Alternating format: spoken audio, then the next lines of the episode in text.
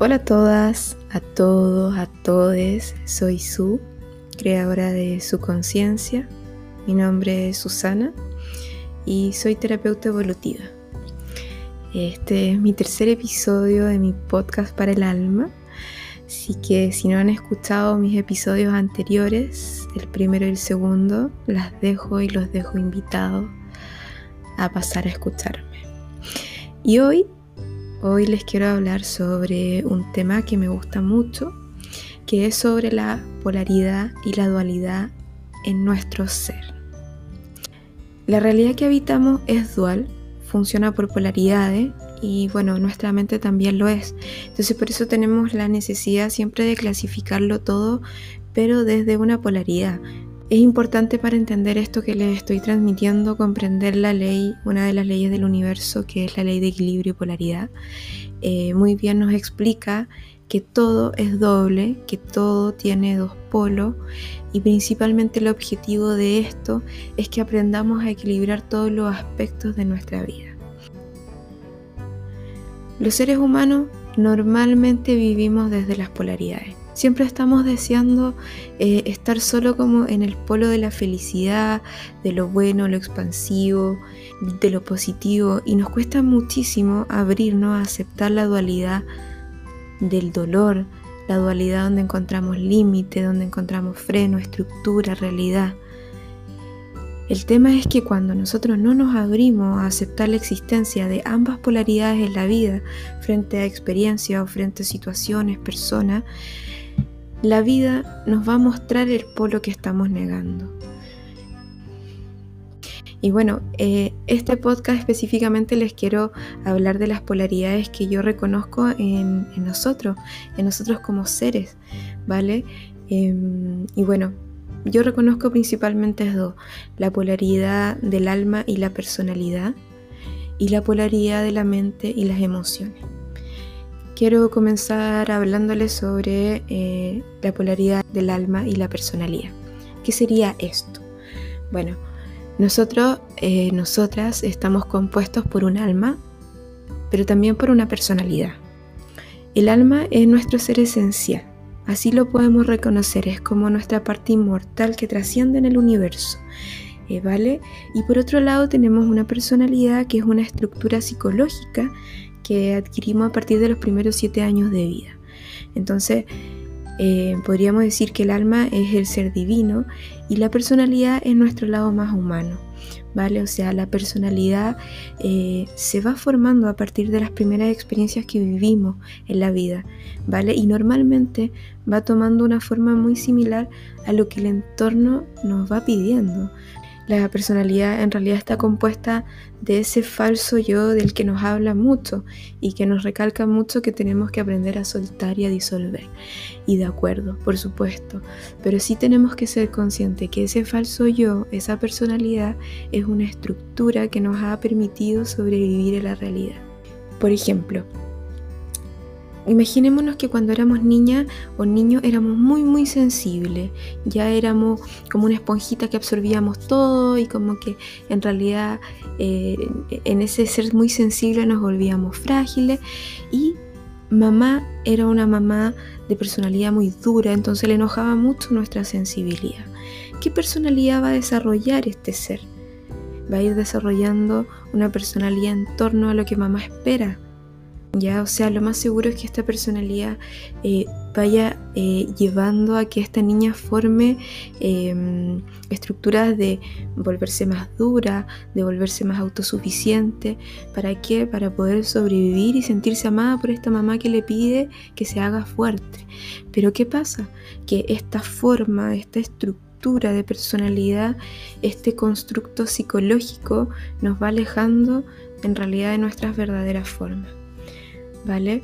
Entonces, el alma eh, podemos reconocerla como ese ser o esa parte nuestra más espontánea, esa parte que habita en nosotros, que, tiene que ver con la esencia real, esa luz que habita en nuestro corazón. Em, el alma guarda nuestro propósito. Nuestra alma sabe a qué vinimos, cuál es nuestro verdadero camino aquí en la tierra. o qué misión vinimos a emprender, por qué quisimos nuevamente experimentarnos como humanos.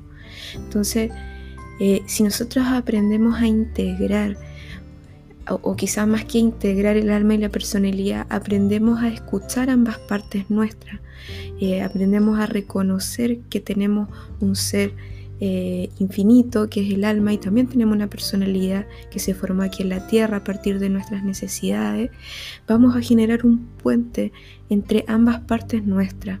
¿Para que Para que complementemos nuestro lado espiritual con nuestro lado humano, ¿vale? O sea, podríamos en esta unión conectar eh, nuestro propósito del alma y darle forma en esta realidad desde nuestra personalidad.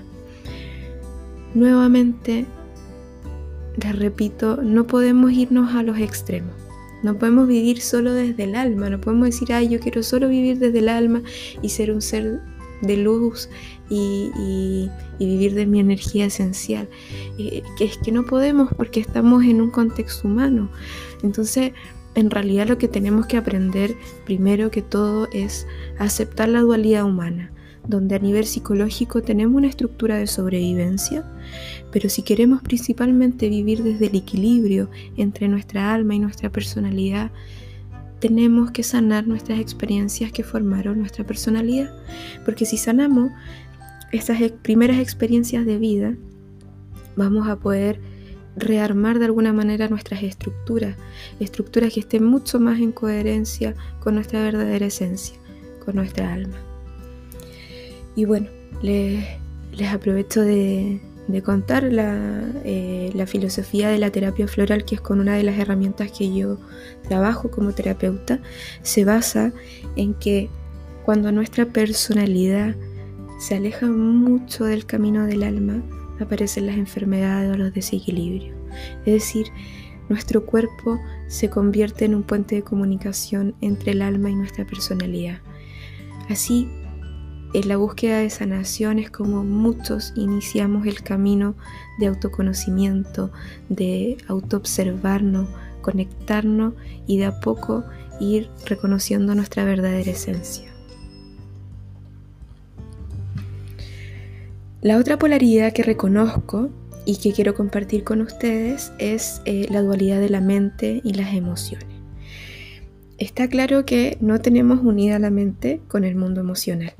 ¿Vale? O sea, y menos mal, porque en realidad si tuviéramos unido la mente con las emociones, o sea, con cada sentir, con cada sensación, aparecerían muchos pensamientos y, ya yo creo que nos volveríamos un poco locos y siendo incluso que ahora solo como con nuestros pensamientos ya a veces sentimos ruido mental.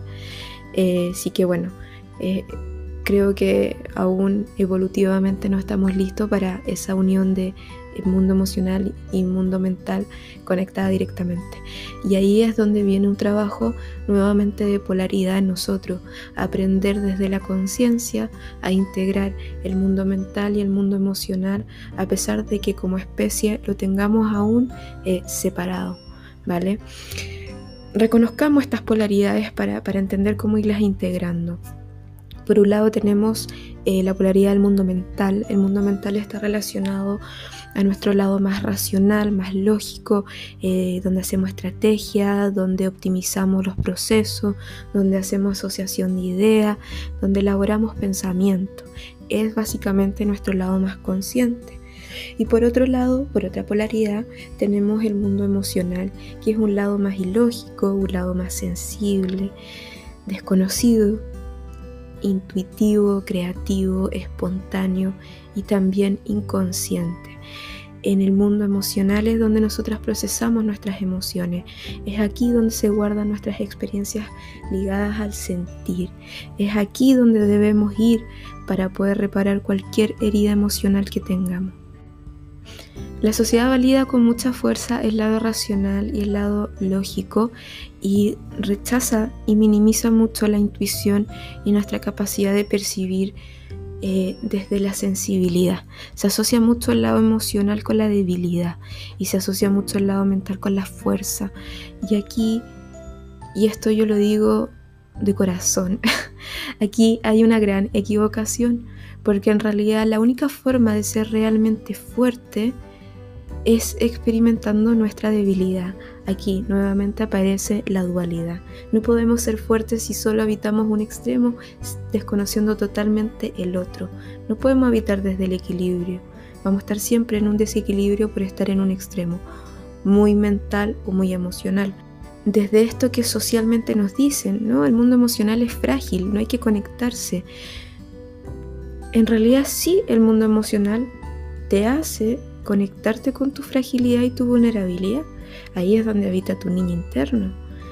Pero si tú no miras la existencia de esa parte tuya, no vas a poder generar el equilibrio entre la mente y el corazón.